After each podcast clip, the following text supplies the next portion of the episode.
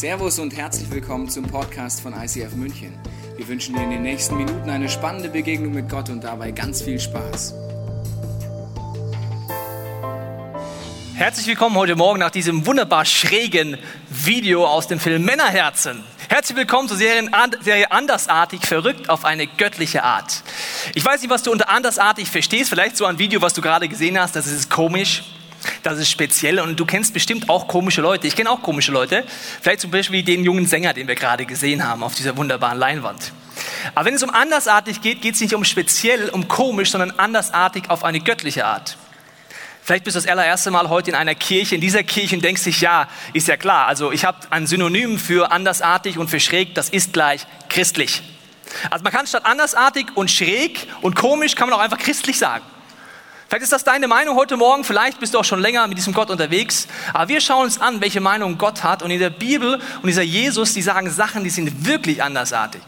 Wir beschäftigen uns mit einer Aussage von Jesus die letzten Wochen, möchte ich mit reinnehmen, wenn du nicht da warst äh, um welche Aussage es hier handelt. Und zwar hält er eine Predigt im zweiten Teil der Bibel, ist sie niedergedruckt im Matthäusevangelium. Und da sagt er mal Folgendes. Geht durch das enge Tor, denn das weite Tor und der breite Weg führen ins Verderben. Und viele sind auf diesem Weg. Doch das enge Tor und der schmale Weg führen ins Leben und nur wenige finden diesen Weg. Jesus war der Meinung, dass es einen breiten Weg gibt ein Mainstream-Weg, wo alle drauf laufen und die wenigsten mal reflektieren, führt dieser Weg zu dem Ziel, das ich mir am Herzen mir wünsche. Jesus war der Meinung, dass dieser Mainstream, was man auch jeden Tag gepredigt kriegt auf irgendeine Art, entweder vom Fernsehen, von den Medien oder von unseren Vorfahren, auf welche Art das Leben zu funktionieren hat, diese Art und Weise, dieser Mainstream, sagt Jesus, hinterfrage mal, ob das, was am Ende dieses Weges rauskommt, wirklich dieses Leben ist, nach dem du dich sehnst. Jesus war der Meinung, dass sein Weg schmal ist, dass er andersartig ist und erstmal sehr überrascht, aber dass dieser Weg ein göttlicher Weg ist. Dass der Gott, der dein Leben erfunden hat, Ideen hat, die erstmal anders sind, als vielleicht erstmal meine eigenen Ideen. Und wenn wir heute über Finanzen reden, gibt es definitiv einen Mainstream. Ich weiß nicht, ob es dir aufgefallen ist. Und der Mainstream in unser wunderbaren, schönen Deutschland ist, wir geben mehr Geld aus, als wir haben. Ich weiß nicht, ob es dir schon mal aufgefallen ist. Aber du kannst überall hingucken. Zum Beispiel unsere Regierung. Ja, die kommt auf die Idee, na ja, Mensch, wir wollen wiedergewählt werden, ist ja klar. Egal ob rot, gelb, grün, lila, pink, egal welche Farbe diese Partei hat. Es geht darum, dass wir sie weiter mögen. Und wie mag der Deutsche seine Politiker? Mach Schulden, aber nimm nicht mir was weg, bitte. Ja, nicht mir was weg. Mach Schulden, aber nimm mir, also sagt es keiner so direkt, ne? Wir sagen eher so, ja, der Grieche an sich. Sind Griechen da heute? Ja, also die Griechen, die trauen sich schon nicht mehr her, oder was? Okay, die Griechen sind ja gerade in der Eurokrise. Ich weiß nicht, ob du manchmal Fernsehen guckst. Die lade ich ein, ein, ab und zu auch mal Tagesschau oder sowas zu gucken. Also die Griechen sind in der Krise und dann denken wir uns so, ja, mei, die müssen schon mal sparen, okay? Das geht fein nicht. Sagen wir mal aus Bayern oder wo immer du herkommst. Die müssen aber auch mal sparen, Gürtel enger schnallen. Was regen die sich jetzt so auf? Die Beamten und die Angestellten. Da muss man halt mal den Gürtel enger schnallen, aber ich will es nicht tun. Ja, und dann der Finanzminister hat eigentlich sozusagen die Deutsch, auf Deutsch gesagt die A-Karte. Der versucht dann immer noch, das einzugrenzen und das, ich weiß nicht, ob dir das mal bewusst geworden ist, der versucht, Neuverschuldung zu verhindern. Ich muss überlegen. Ja, also ich habe mal im Mathematikunterricht gelernt. Ja, man nimmt was ein, überlegt man, was man hat, und dann gibt man was aus. Und wenn man Schulden macht, versucht man die irgendwie wieder abzubauen, weil sonst vermehren sich die Schulden. Ja, das habe ich im Zinsrechnen gelernt. Ich weiß nicht, ob du bist du im Matheunterricht gewesen? Zinsunterricht, hast du nie verstanden? Ja? Ich habe letzte Matheprobe korrigiert. Da schreibt ein junger Mann äh, auf die Frage aus, das kostet 500.000 Euro, wird zu 2,8 Prozent finanziert. Wie viel Geld muss derjenige zahlen? Er rechnet das aus auf 10 Jahre und sagt 3 Milliarden 546.000 Euro. Ja, also das war Zinsrechnung noch nicht so ganz ausgeprägt.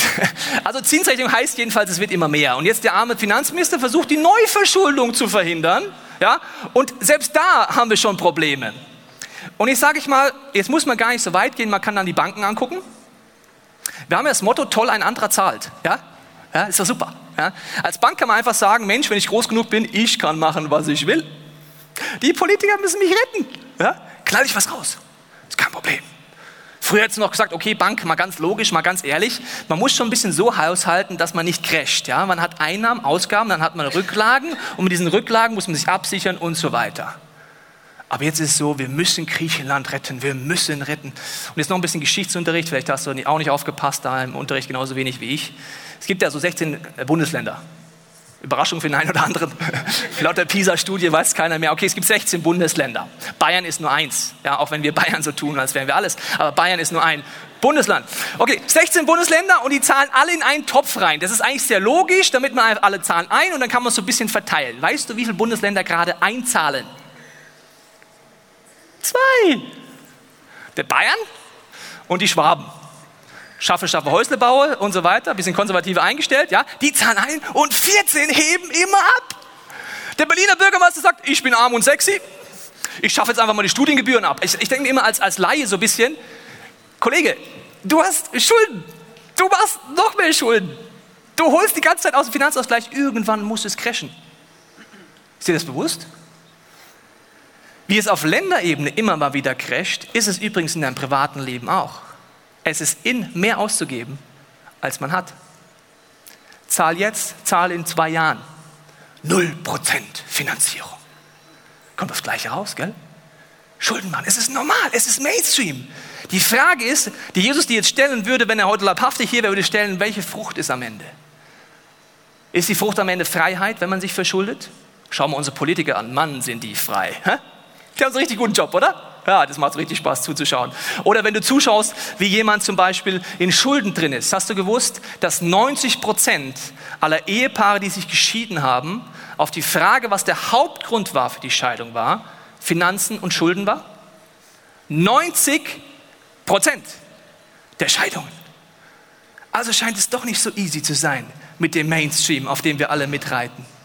Es ist übrigens auch normal, dass wir Dinge sehen und die sofort haben wollen. Ist dir das mal aufgefallen? Wir sind alles so ein bisschen, also redet mal von mir. Ich bin ein verwöhntes Einzelkind auf eine Art in Deutschland. Ich laufe an einem Laden vorbei und sehe neue Schuhe.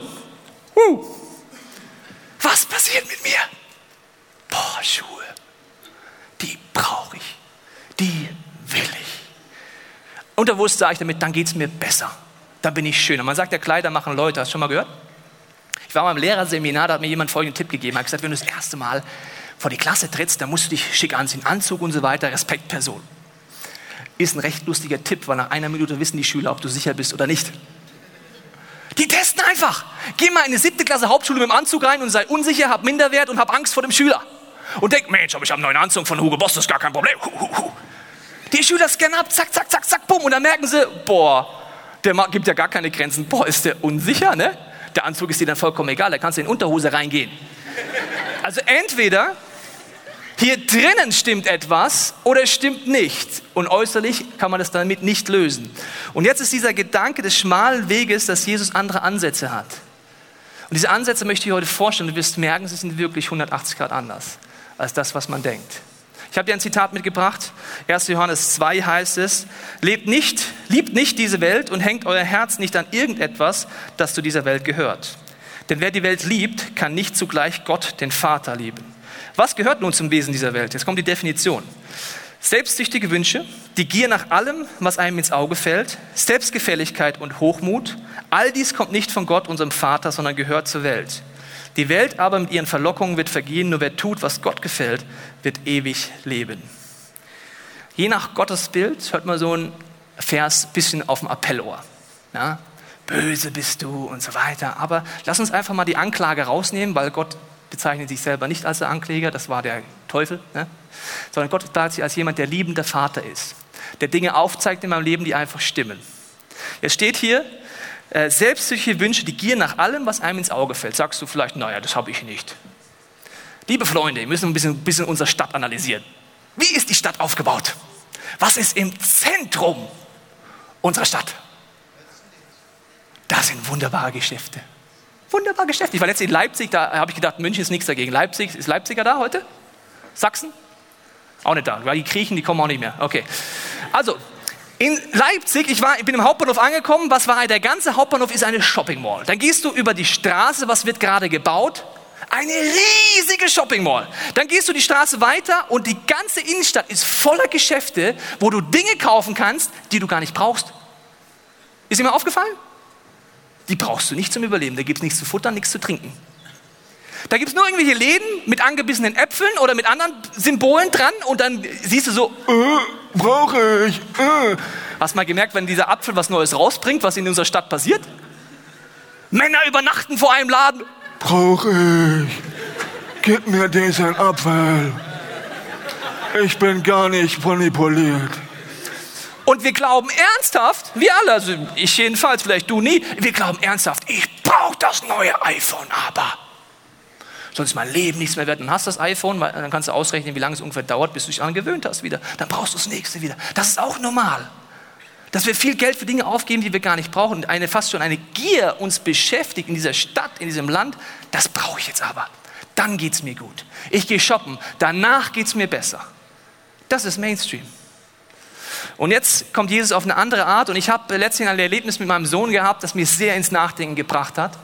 Und zwar war er eingeladen mit meiner Frau bei einer Familie mit vier Kindern. Diese vier Kinder hatten ein sehr großes Haus zusammen mit ihren Eltern. Und da war so viel Spielzeug in diesem Haus. Es ist unfassbar viel Spielzeug. Und mein Sohn hatte sein Lieblingsbuch dabei. Das war das Einzige, was er dabei hatte. Hannes, sein Buch. Okay, dann fängt er an zu spielen, ja, und sieht die ganzen Spielsachen und merkt so irgendwie, okay, hier gibt es echt viel Spielsachen und schnappt sich ein Spielzeug nach dem anderen und presst ihn an seinen kleinen Körper. Also hast du das Bild, das ganze Haus ist voller Spielzeug. Es gibt alles zehnmal. Also wenn es eine Schaufel gab, gab es die zehnmal und so weiter. Aber er nimmt das Auto, das Buch, das Stofftier und dann steht der Zweijährige so da. Meine Frau schaut ihn an, denkt sich, oh, Benedikt, was machst du? Sagt er, meins. In dem Moment, er hat alles an sich gedrückt, kommt die Vierjährige der Familie und möchte sein Buch nehmen, das da hinten liegt. Okay?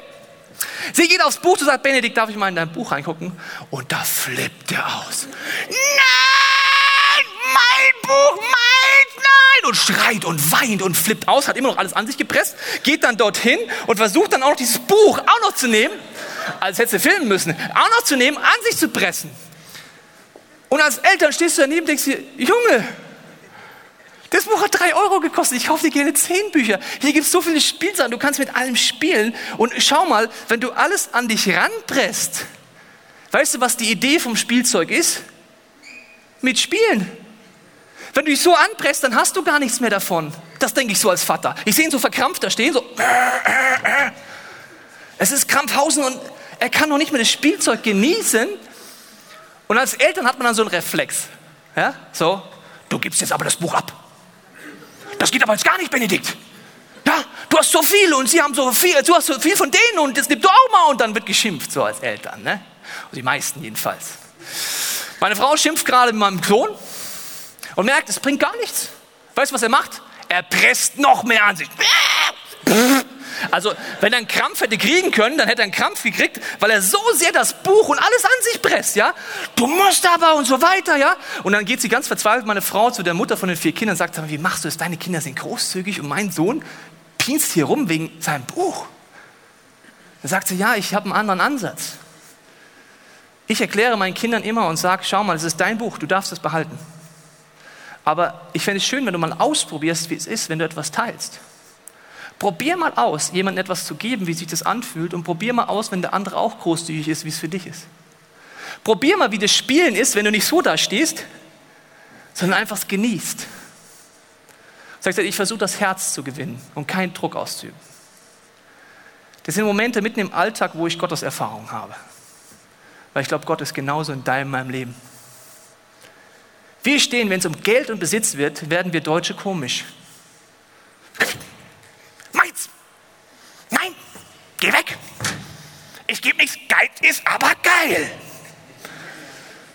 Und dann presse ich es an mich und gehe weg und verpasst das, diese Spielwiese, die Freude, die ich eigentlich an den Sachen haben könnte, weil ich so an mich presse. Und Gott ist nicht jemand, der sagt, jetzt musst du aber. Jetzt mal ganz ehrlich, du kleiner Stinkpilz, ja? Also ihr könnt ja sagen, so wie ich bei meinem Sohn, jetzt mal so ganz ehrlich, du bist zwei, ich bin 34. Wer hat dieses bescheuerte Buch gekauft? Der Papa. Und der Papa sagt jetzt, was damit passiert. Gott sagt, alles, was du hast, ist von dir geschenkt, von ihm geschenkt. Dass du Begabung hast, dass du Talente hast, dass du in diesem Land leben darfst, ob du viel oder wenig hast. Gott sagt, ich bin der Schöpfer. Wie es muss Gott oft in meinem Leben gehen, wenn er mir zuschaut. Es muss auf eine Art genauso Comedy sein wie mit meinem Sohn. Oder genauso traurig. Und Jesus hat nicht den Ansatz gehabt, ich nehme es dir weg, weil du verkrampft bist, sondern er hat gesagt, ich möchte dich in eine Freiheit führen, dass du es genießt, dass du loslässt, dass du Freiheit hast, keine Sorgen, keine Ängste zu kurz zu kommen, wie man so, sondern erlebst, wie schön es ist, göttliche Prinzipien zu leben. Und da werden wir heute einsteigen in diese Prinzipien. Das erste Prinzip heißt nämlich, wer den Überblick hat, hat weniger Stress. Du merkst so ein bisschen, vielleicht auch in deinem Privathaushalt, wenn du nie weißt, wo das Geld hingeht, ist man gestresst. Wenn am Ende vom Monat so wenig Geld auf deinem Konto ist, ja, du merkst einfach, es reicht nie und irgendwo fließt dein Geld hin, wirst du immer auf eine Art gestresst sein und immer auf eine Art geizig sein. Weil du denkst, es reicht nicht, es reicht nicht, es reicht nicht. Budgetierung würde bedeuten, ich weiß, wo was hinfließt. Meine Frau und ich machen seit einiger Zeit Budgets. Das heißt, wir setzen uns hin, machen ein Blatt Papier und ich sage immer, Budget Night is Fighting Night. Weil meine Frau hat Vorstellungen über Finanzen und ich auch. Und das ist nicht gleich. Was ist wichtig, was ist nicht wichtig? Sehr unterschiedlich bei uns, ja? Budget Night ist Fighting Night. Ein Ehepaar, das zusammensetzt, wofür wollen wir wie viel ausgeben und den Kreis schließen? Das ist jetzt total nicht Mainstream. Total nicht Mainstream. Zu sagen, wie viel haben wir zur Verfügung insgesamt und wie viel nehmen wir für Kleidung, nehmen wir für Luxusartikel, wie viel nehmen wir für und so weiter. Und manche Dinge weißt du eh schon vorher. Und das ist jemand, der seine Finanzen im Griff hat. Seitdem wir es machen, bin ich entstresst. Und ich glaube, ein Ehepaar, das das überlebt, hat ein Fundament. Wenn du es nicht überlebst, wirst du auch die Ehe nicht überleben, weil du wirst in Finanzen Streit kriegen. 90 Prozent aller Scheidungen sind wegen Finanzen. Der Punkt ist der, wenn du budgetierst, dann weißt du, wo was hingeht. Dann tust du den Kreis schließen. Und das ist etwas, das ist sehr unpopulär. Ich möchte dir kurz einen Gedanken aus der Bergpredigt dazu vorlesen. Matthäus 7, Vers 19. Sammelt euch keine Reichtümer hier auf der Erde, wo Motten und Rost sie zerfressen, wo Diebe einbrechen und sie stehlen. Sammelt euch stattdessen Reichtümer im Himmel, wo weder Motten noch Rost sie zerfressen und wo auch keine Diebe einbrechen und sie stehlen. Denn wo dein Reichtum ist, da wird auch dein Herz sein. Jesus redet davon, dass dein Herz beteiligt ist in Finanzen. Ist dir das mal aufgefallen? Es ist eine tiefe Herzenssache, wenn es um Finanzen geht. Wenn du deinen Kontostand und deine Kontoauszüge anschaust, wirst du sehen, wie wichtig dir Dinge sind und was du besonders liebst. Wenn du an deinem Kontostand siehst, aha, da sind Ausgaben für meine Klamotten, für mein Hobby, für was ich was, dann wirst du dich selber lieben. Das ist doch schön. Schön zu sehen an deinem Kontostand. Du findest dich selber wichtig. Wenn nur du auf deinem Kontostand vorkommst, ist vielleicht ein bisschen einseitig. Dann siehst du, ob andere Menschen dir wichtig sind, ob sie in deinem Herzen sind. Zum Beispiel ein Partner, eine Familie, Kinder, Freunde. Woran siehst du es an deinem Kontostand? Vielleicht, wenn ein Freund in Not gerät, dass du nicht nur betest, sondern sagst, ich möchte die Antwort deines Gebetsanliegens werden, weil ich kann dir Geld geben. Oder eben auch mit Gott. Du siehst auch an deinem Kontostand und an der Kontoentwicklung, wie diese Beziehung, welche Wichtigkeit sie hat. Das ist nicht anklagend, nichts Spezielles, das ist einfach die Wahrheit. Und da kann man drüber nachdenken, tut das widerspiegeln, was mir wirklich wichtig ist. Und jetzt ist der Tipp hier, investiere in Dinge, die bleiben. Ich weiß nicht, ob du schon mal auf dem Schrottplatz warst, aber ich habe dir ein paar Bilder mitgebracht für die, die noch nie auf dem Schrottplatz waren. Zum Thema Rost habe ich dir ein paar Impressionen mitgebracht. Schön. Wahnsinn. Wie viele Dinge kaufen wir, die auf dem Schrottplatz landen? Hast du mal darüber nachgedacht? Wie viel Prozent unseres Geld investieren wir in Dinge, die im Altkleidersack landen? Also wie viel Prozent unseres Geldes investieren wir in Dinge, die sehr schnell vergehen? Sehr schnell vergehen. Sogar zu unseren Lebzeiten. Wenn du schon mal umgezogen bist, hast du deinen Keller hoffentlich ausgemistet. Und dann merkst du in zwei, drei, vier, fünf Jahren, was sich da ansammelt. Hat alles Euros gekostet. Könntest du noch mal Preisschild draufkleben. Und dann kann man gucken, naja, also das war schon teilweise Fehlinvestition. Ja, entweder schnell gemerkt, langsam gemerkt. Und jetzt geht es darum, worein investierst du dein Geld? Freust du dich in diesem Leben drüber? Und wie ist es, wenn du mal in der göttlichen Dimension bist? Was sind Dinge, die wirklich bleiben? Das heißt nicht, dass du nicht in Dinge investieren darfst, die auf den Schrottplatz kommen, sondern einfach mal eine Analyse machen. Wie sieht es aus in meinem Leben? Es heißt in äh, Römer 14, Vers 12, so wird als jeder von uns über sein eigenes Leben vor Gott Rechenschaft ablegen müssen. Das ist unangenehm, oder? Das sind so Bibelstellen, die mag ich eigentlich nicht, aber ich möchte kurz erklären, was ich darunter verstehe. Wenn ich mal sterbe und ich den Zugang durch Jesus zu diesem Gott habe und meine Ewigkeit bei diesem Gott bin, glaube ich, werde ich einen Moment haben, der wird unangenehm. Ich werde von jetzt auf gleich Gottes Perspektive auf mein Leben haben. Ich werde sehen, worin habe ich investiert, meine Zeit, meine Kraft, alles, was ich getan habe. Und ich werde Möglichkeiten sehen, was ich hätte ermöglichen können durch meine Ressourcen. Und das ist für mich schon Gericht pur. Nicht, weil mich jemand anklagt, nur weil ich die Erkenntnis habe. Ich werde merken, wo ich unfrei war, in wie vielen Situationen ich ernsthaft mir eingeredet habe, dass das normal ist, was ich tue. Dabei war es auf eine Art gar nicht normal. Ich war einfach nur unfrei. Und das sind so Situationen, wo ich glaube, wo wir darauf zusteuern und wo man überlegen muss, was das bedeutet. Und die wichtigste Entscheidung ist deswegen heute schon zu überlegen, Jesus, zeig mir mal, wo ich unfrei bin in Finanzen. Weil der nächste Punkt heißt, die Freiheit ist weniger auszugeben, als ich einnehme. Jetzt kommt ein schmaler Weg, der ist nicht Mainstream. Wir denken meistens, Freiheit ist es, viel Geld auszugeben und wenn ich keins habe, gebe ich es trotzdem aus. Dann bin ich auch mal frei. Hast du schon mal gefastet? Wenn nicht, empfehle ich dir mal diese Erfahrung zu fasten. Jedes Mal, wenn du fastest, wirst du merken, wie frei du in der Ernährung bist. Zum Beispiel kann ich einfach essen und sagen, also Zucker ist für mich kein Problem. Also Zucker, ich sehe da überhaupt keine Herausforderung, ich esse da auch nicht so viel Süßes, dann faste mal. Dann merkst du auf einmal, Zucker, Zucker, Zucker. Aber das merkst du erst, wenn du verzichtest. Jesus war der Meinung, dass der schmale Weg ist, eine Freiheit zu haben, egal ob ich viel habe oder wenig habe.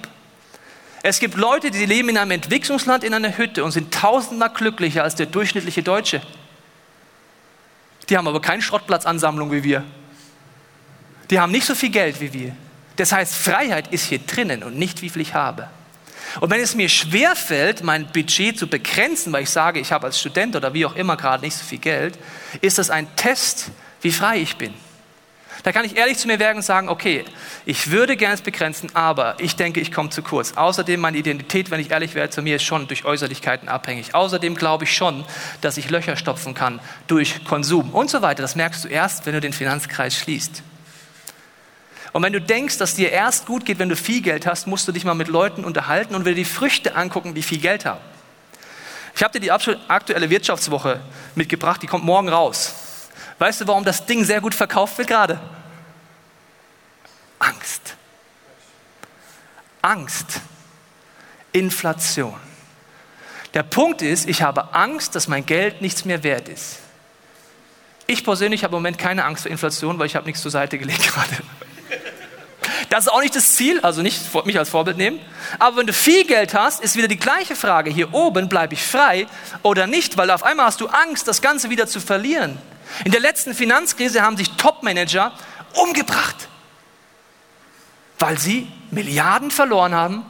Sie hatten zwar immer noch Milliarden, aber Milliarden verloren haben. Da scheint diese Unfreiheit hier und hier, egal ob du viel oder wenig Geld heute Morgen hast, ist eine Frage, wie stark du diesem Jesus anfängst zu vertrauen im Bereich der Finanzen. Ich lese dir ein weiteres Zitat vor aus dieser Bergpredigt, Matthäus 6, 24. Ein Mensch kann nicht zwei Herren dienen. Er wird dem einen ergeben sein und den anderen abweisen. Für den einen wird er sich ganz einsetzen und den anderen wird er verachten. Ihr könnt nicht Gott dienen und zugleich dem Mammon, was ein aramäischer Ausdruck für Geld oder Besitz ist. Der Gedanke, den Jesus sagt, ist, du bist auf eine Art ein Sklave, wenn du nicht aufpasst.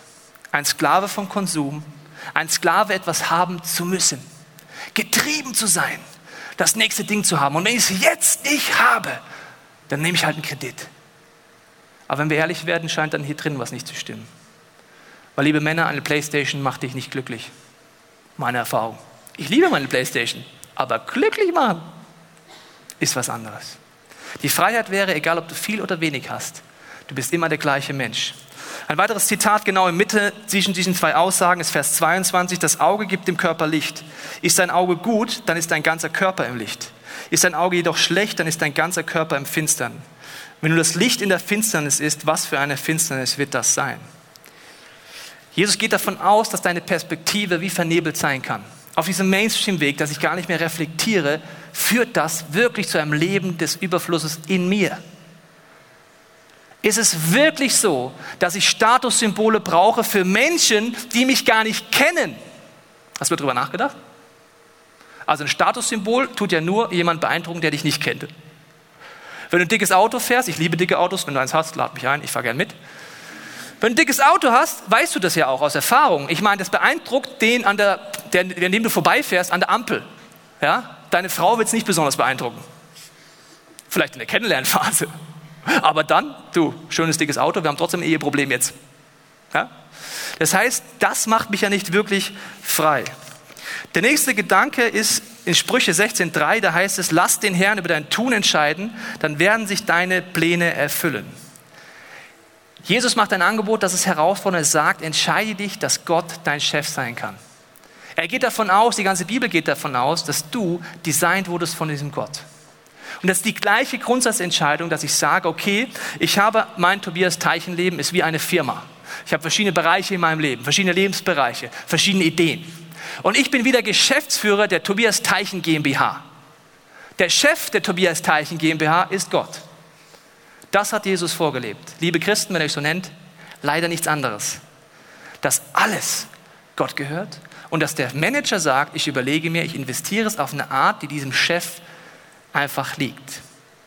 Ich überlege mir, da gibt es viele Gleichnisse in der Bibel, wenn dieser Chef zurückkommt und mich als Manager der Tobias Teichen AG mal kurz eine Analyse macht, Buchhaltung macht, einfach mal die Lebensbereiche durchgehen und schaut, was habe ich wo wie investiert.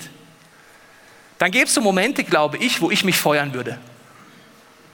Also wenn ich der Chef wäre, dann würde ich mich feuern. Ja? Würde ich sagen, also Tobias, was hast du da gemacht, was hast du da gemacht? Gott feuert dich nie. Aber den Wunsch, dass du dorthin kommst, aufzubliehen und seine Ideen umzusetzen. Und die Grundsatzentscheidung, die Jesus dir anrät, ist erstmal speziell. Und zwar heißt es in der Bibel, dass ich entscheide, dass alles Gott gehört, indem ich anfange, 10 Prozent alles von dem, was ich einnehme, zu spenden in die Kirche. Als Symbol. Es ist nicht eine Kirchensteuer, das ist ja ungefähr so viel, wie man auch in der evangelischen katholischen Kirche vielleicht zahlt. Aber 10 Prozent ist keine Kirchensteuer, sondern eine Grundsatzentscheidung. Alles gehört Gott. Und ich fange an, mit weniger zu leben, als ich einnehme. Ich habe 10% investiere, ich sage Gott, dir gehört alles. Und ich kann Rücklagen machen für Zeiten, wo es vielleicht eng wird. Der Zehnte wird sehr falsch verstanden, genau wie den Witz, den ich letztens gehört habe. Sagt jemand folgenden Witz. Zwei Männer stürzen ab im Flugzeug. Sie schaffen es gerade an eine einsame Insel. Sie robben sich dorthin und sie merken, oh nein, hier gibt es kein Wasser, äh, hier gibt es keine Menschen, hier gibt es nur Wasser und hier gibt es einfach Natur. Wir müssen uns selber helfen. Und der eine fängt an, eine Hütte zu bauen, eine Quelle zu suchen, ein Tier zu jagen. Und der andere legt sich an den Strand und chillt einfach. Der, der nur schaftelt, merkt irgendwann, hey Junge, sag mal, wir sind hier ganz alleine, es wird uns keiner hier finden, verstehst du, du musst jetzt mithelfen, wir müssen mal für uns selber sorgen. Und da sagt er, nee, nee, ich mache mir keine Sorgen, wir werden bald gefunden. Sagt er, Warum bist du da so sicher? Er sagt, ja, also schau mal, ich verdiene 200.000 Euro im Monat und ich gehe in eine Freikirche und zahle meinen Zehnten. Der Pastor findet mich bestimmt. Ja, ich finde Witz gut. Ich weiß übrigens nicht eine Person, die den Zehnten zahlt. Ja? Weil ich werde dich immer gleich behandeln. Das weiß unser Finanzteam, ich weiß es nicht. Deswegen der Witz ist ein bisschen schlecht. Aber der Gedanke ist, ich entscheide mich, dass alles Gott gehört. Was heißt das für mich praktisch? Ich erzähle dir eine Episode als Beispiel aus meinem Leben. Als wir als Kirche entschieden haben, dass wir in diese Location gehen, haben wir eine Sonderkollekte gemacht und meine Frau und ich haben gesagt, Gott, hier sind die zwei Geschäftsführer, der Tobias Teichen AG, der Frauke Teichen AG und der Teichen Corporation. Was sind deine Ideen? Wo möchtest du, dass wir uns beteiligen? Was dürfen wir beitragen? Ich finde es ein Privileg. Wenn du weißt, dass du nicht zu kurz kommst, darfst du etwas beitragen. Das haben wir getrennt voneinander gemacht. Ich gehe an dem Tag zu einem Freund von mir, und auf dem Weg dorthin entscheide ich, alles, was ich in meinem Luxusbudget habe und angespart habe, all in, darüber kann ich alleine verfügen. Meine Frau tut über ihr privates Budget verfügen und vom gemeinsamen Budget entscheiden wir gemeinsam. Ich entscheide, ich gebe alles rein. Gehe zu dem Freund und ich sage zu ihm, wie geht's? Er sagt, ja super, ich habe heute Morgen mit Gott Zeit verbracht und ich habe ihn gefragt, was er gerade so denkt. Ich hatte den Gedanken einfach, dir mal Geld zu schenken. Hier hast du Geld. Ich kriege einen Briefumschlag, denke mir, gehe nach Hause, denke mir, Gott, ich wollte doch alles gerade geben. Das geht so nicht. Ich wollte all in gehen, jetzt habe ich schon wieder was. Was mache ich jetzt hiermit? Also Tobias Teichen Corporation.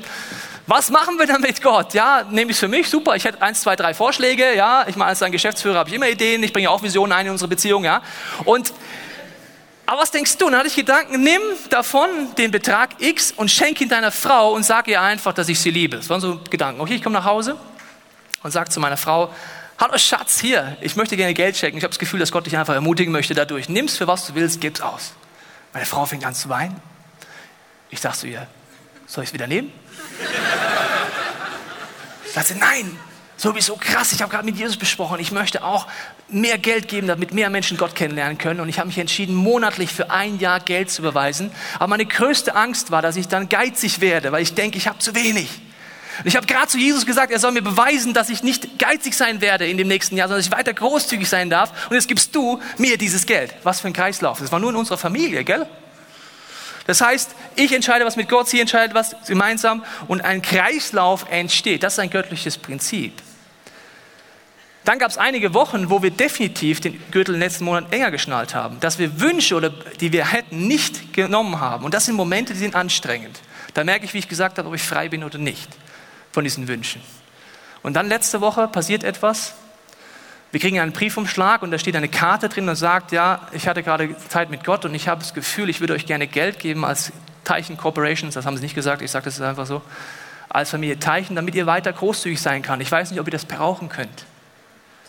Diese Person wusste überhaupt gar nichts davon. Das ist etwas, was dir in eine Freiheit führt, dass du merkst, du darfst großzügig sein. Du darfst mit diesem Chef reden, weil er meint es gut mit dir. Er ist nicht der Chef, der Druck macht, der sagt, darf ich dein Herz gewinnen? Bitte, Tobias, darf ich dein Herz gewinnen dafür, dass du merkst, ich versorge dich. Dass du merkst, du darfst freier werden von Sorgungsängsten, Sorgen, von diesem zwanghaften Verhalten, von Gier nach Konsum.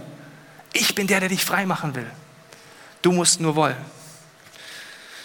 Die Freiheit ist, großzügig zu sein, ohne selber dabei zu kurz zu kommen. In Prediger 11, Vers 4 heißt es, wer immer nach dem Wind sieht und auf das passende Wetter wartet, der kommt weder zum Sehen noch zum Ernten. Mein Abschlussgedanke ist für dich folgender. Du musst heute Entscheidungen treffen. Wenn du es nicht machst, wird es weitergehen wie bis jetzt. Und die Entscheidung ist, dass du während dem nächsten gesunden Gebet sagen kannst, Jesus, zeig mir mal, wo ich unfrei bin. Vergiss das mit dem Zehnten, vergiss die ganzen Sachen, aber Jesus, zeig mir mal, wo bin ich getrieben? Wo versuche ich durch Konsum Dinge in mir zu stopfen, wo ich eigentlich schon genug Lebenserfahrung habe, dass ich weiß, es funktioniert nur kurz und dann hört es wieder auf. Wo habe ich Ängste? Wo habe ich Sorgen? Und wo ist in meinem Herzen nicht genug Raum dafür zu glauben, dass du es wirklich gut mit mir meinst? Und wenn diesem gesungenen Gebet kannst du einfach ehrlich werden vor diesem Gott. Vielleicht auch sagen, Jesus, ich will auch auf eine Art Schritte gehen, aber ich traue mich nicht. Genau wie mein Sohn so dasteht, so verkrampft können wir oft gegenüber Gott sein, weil wir denken, er meint es nicht gut mit uns. Dann versuchen wir unsere Finanzen zu klammern und denken, aha, Gott will mein Geld, die Kirche will mein Geld oder irgendjemand will mein Geld. Die Folge ist, dass du dann genauso wenig das Göttliche genießt wie mein Sohn die Spielsachen. Wenn ich so krampfe, will ich nicht das Leben im Überfluss haben. Wenn ich aber anfange, den schmalen Weg zu gehen, den Jesus sagt, werde ich immer lockerer werden, immer mehr Vertrauen haben und immer mehr loslassen können. Dann bin ich trotzdem ein guter Manager der Tobias Teichen GmbH. Ich mache trotzdem Rücklagen für Situationen, die auf mich zukommen. Ich habe den Zehnten gezahlt, das Symbol Gott, dir gehört alles. Bei allem anderen spreche ich es mit ihm durch. Und ich merke, dieser Gott meint es gut mit mir. Ich komme nicht zu kurz. Und wenn es Phasen gibt, wo ich denke, ich komme zu kurz, fängt Jesus an meinem Herzen an zu arbeiten, um mich freier zu machen. Von Motiven, von Antriebsfedern, die ungesund sind. Ich möchte beten, dass diese nächsten Minuten für dich etwas sind, wo du ganz ehrlich werden kannst vor diesem Gott. Jesus, du siehst jeder von uns, wo wir gerade stehen. Es sind ganz unterschiedlichen Lebensphasen. Aber du siehst, dass wir oft Ängste haben und Sorgen haben. Und dass wir oft auch denken, wir kommen zu kurz.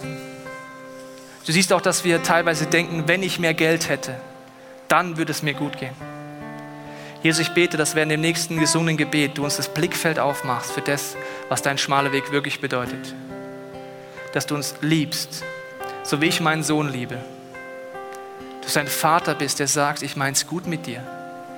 Ich will dir nichts wegnehmen. Ich möchte nur zeigen, wie du anfängst, Ressourcen, die ich dir schenke, einzusetzen, damit du aufblühst und deine Umgebung aufblüht.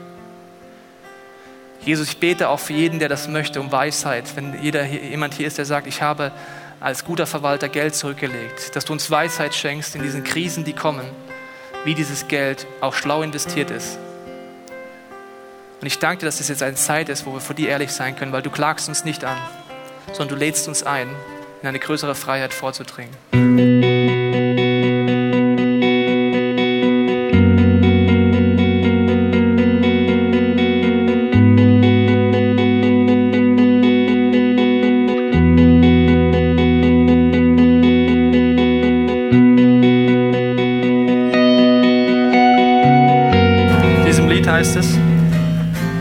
Gott dir einen Impuls gibt, dass du ihn umsetzt und dass es niemanden Größeres gibt als Jesus in deinem Leben. Vielleicht bist du heute Morgen hier und sagst, ich habe noch gar keine Beziehung mit dem Gott. Dann kann ich dich absolut beruhigen. Es war nicht mein erster Schritt zu sagen, Jesus, du bist mein Chef in meinem Leben. Und der erste Schritt war, Jesus, gibt es dich überhaupt? Vielleicht ist das heute Morgen dein Gebet. Jesus, zeig mir, dass du wirklich dieser Zugang bist zu diesem Gott. Aber vielleicht bist du auch in einer anderen Phase und du triffst die Entscheidung heute zu sagen, Jesus, du darfst der Chef sein. Egal wie das heißt, dann sagst du vielleicht nicht, die Tobias Teichen GmbH startet heute mit dem Geschäftsführer Tobias Teichen, sondern du kannst deinen Namen einsetzen. Und diese GmbH gehört Gott. Ich habe gemerkt, seitdem ich das mache und sage, ich will ein guter Verwalter sein, ein guter Manager, ich Dinge auch zurücklege, damit ich mehr Möglichkeiten habe, verstehe ich tiefer, dass es etwas Geniales ist, einmal auch zu verzichten, Finanzkreise zu schließen, um mehr zu ermöglichen. Es gibt eine Geschichte in der Bibel, die handelt vom barmherzigen Samariter. Vielleicht hast du davon schon mal gehört. Ich möchte nur einen ganz einfachen Gedanken dazu weitergeben. Ein junger Mann wird überfallen und liegt verletzt am Boden und viele Leute gehen vorbei, helfen ihm nicht. Und es kommt ein Geschäftsmann vorbei und er hilft ihm. Zum Glück war dieser Geschäftsmann vorbereitet, weil er hatte Verbandszeug dabei. Das musste er vorher investieren. Und zweitens hatte er zum Glück keine hohen Schulden, sondern hatte Geld dabei. Und er konnte sagen, ich zahle dir die Pension, ich zahle dir das, dass du wiederhergestellt wirst. Du, der nichts mehr hat, ich zahle für dich. Wenn er dieses Geld nicht gehabt hätte, hätte er nicht ganzheitlich helfen können. Das ist mein Wunsch, wenn ich sage, Gott, du bist mein Chef, du darfst mir die Situation zeigen, wo ich ganzheitlich auch mit meinem Geld helfen kann. Jesus schließt diese ganze Zitate über Finanzen, diese Bergpredigt folgendermaßen ab. In Vers 33 sagt er, es soll euch zuerst um Gottes Reich und Gottes Gerechtigkeit gehen, dann wird euch das Übrige alles dazugegeben. Macht euch keine Sorgen um den nächsten Tag, der nächste Tag wird für sich selbst sorgen. Es genügt, dass jeder Tag seine eigene Last mit sich bringt. Genau das möchte ich nochmal für dich beten, dass es eine Woche wird, wo du mehr davon erlebst, von diesen Versprechen, die Gott schenkt, gibt. Jesus, du siehst unser Herz, unsere Fragen und auch unsere Herausforderungen im Bereich Finanzen. Und ich bete, dass es eine Woche wird, wo du uns von innen nach außen veränderst. Genau wie mein größter Wunsch als Vater ist, das Herz von dem Benedikt zu erreichen, ist dein höchster Wunsch, mein Herz zu erreichen. Und Jesus, mach unser Blickfeld auf mit deinem Heiligen Geist, wo wir manchmal so wie der kleine Zweijährige krampfen und das Ziel für unser Leben vollkommen verpassen, aus Angst zu kurz zu kommen. Befreie uns davon.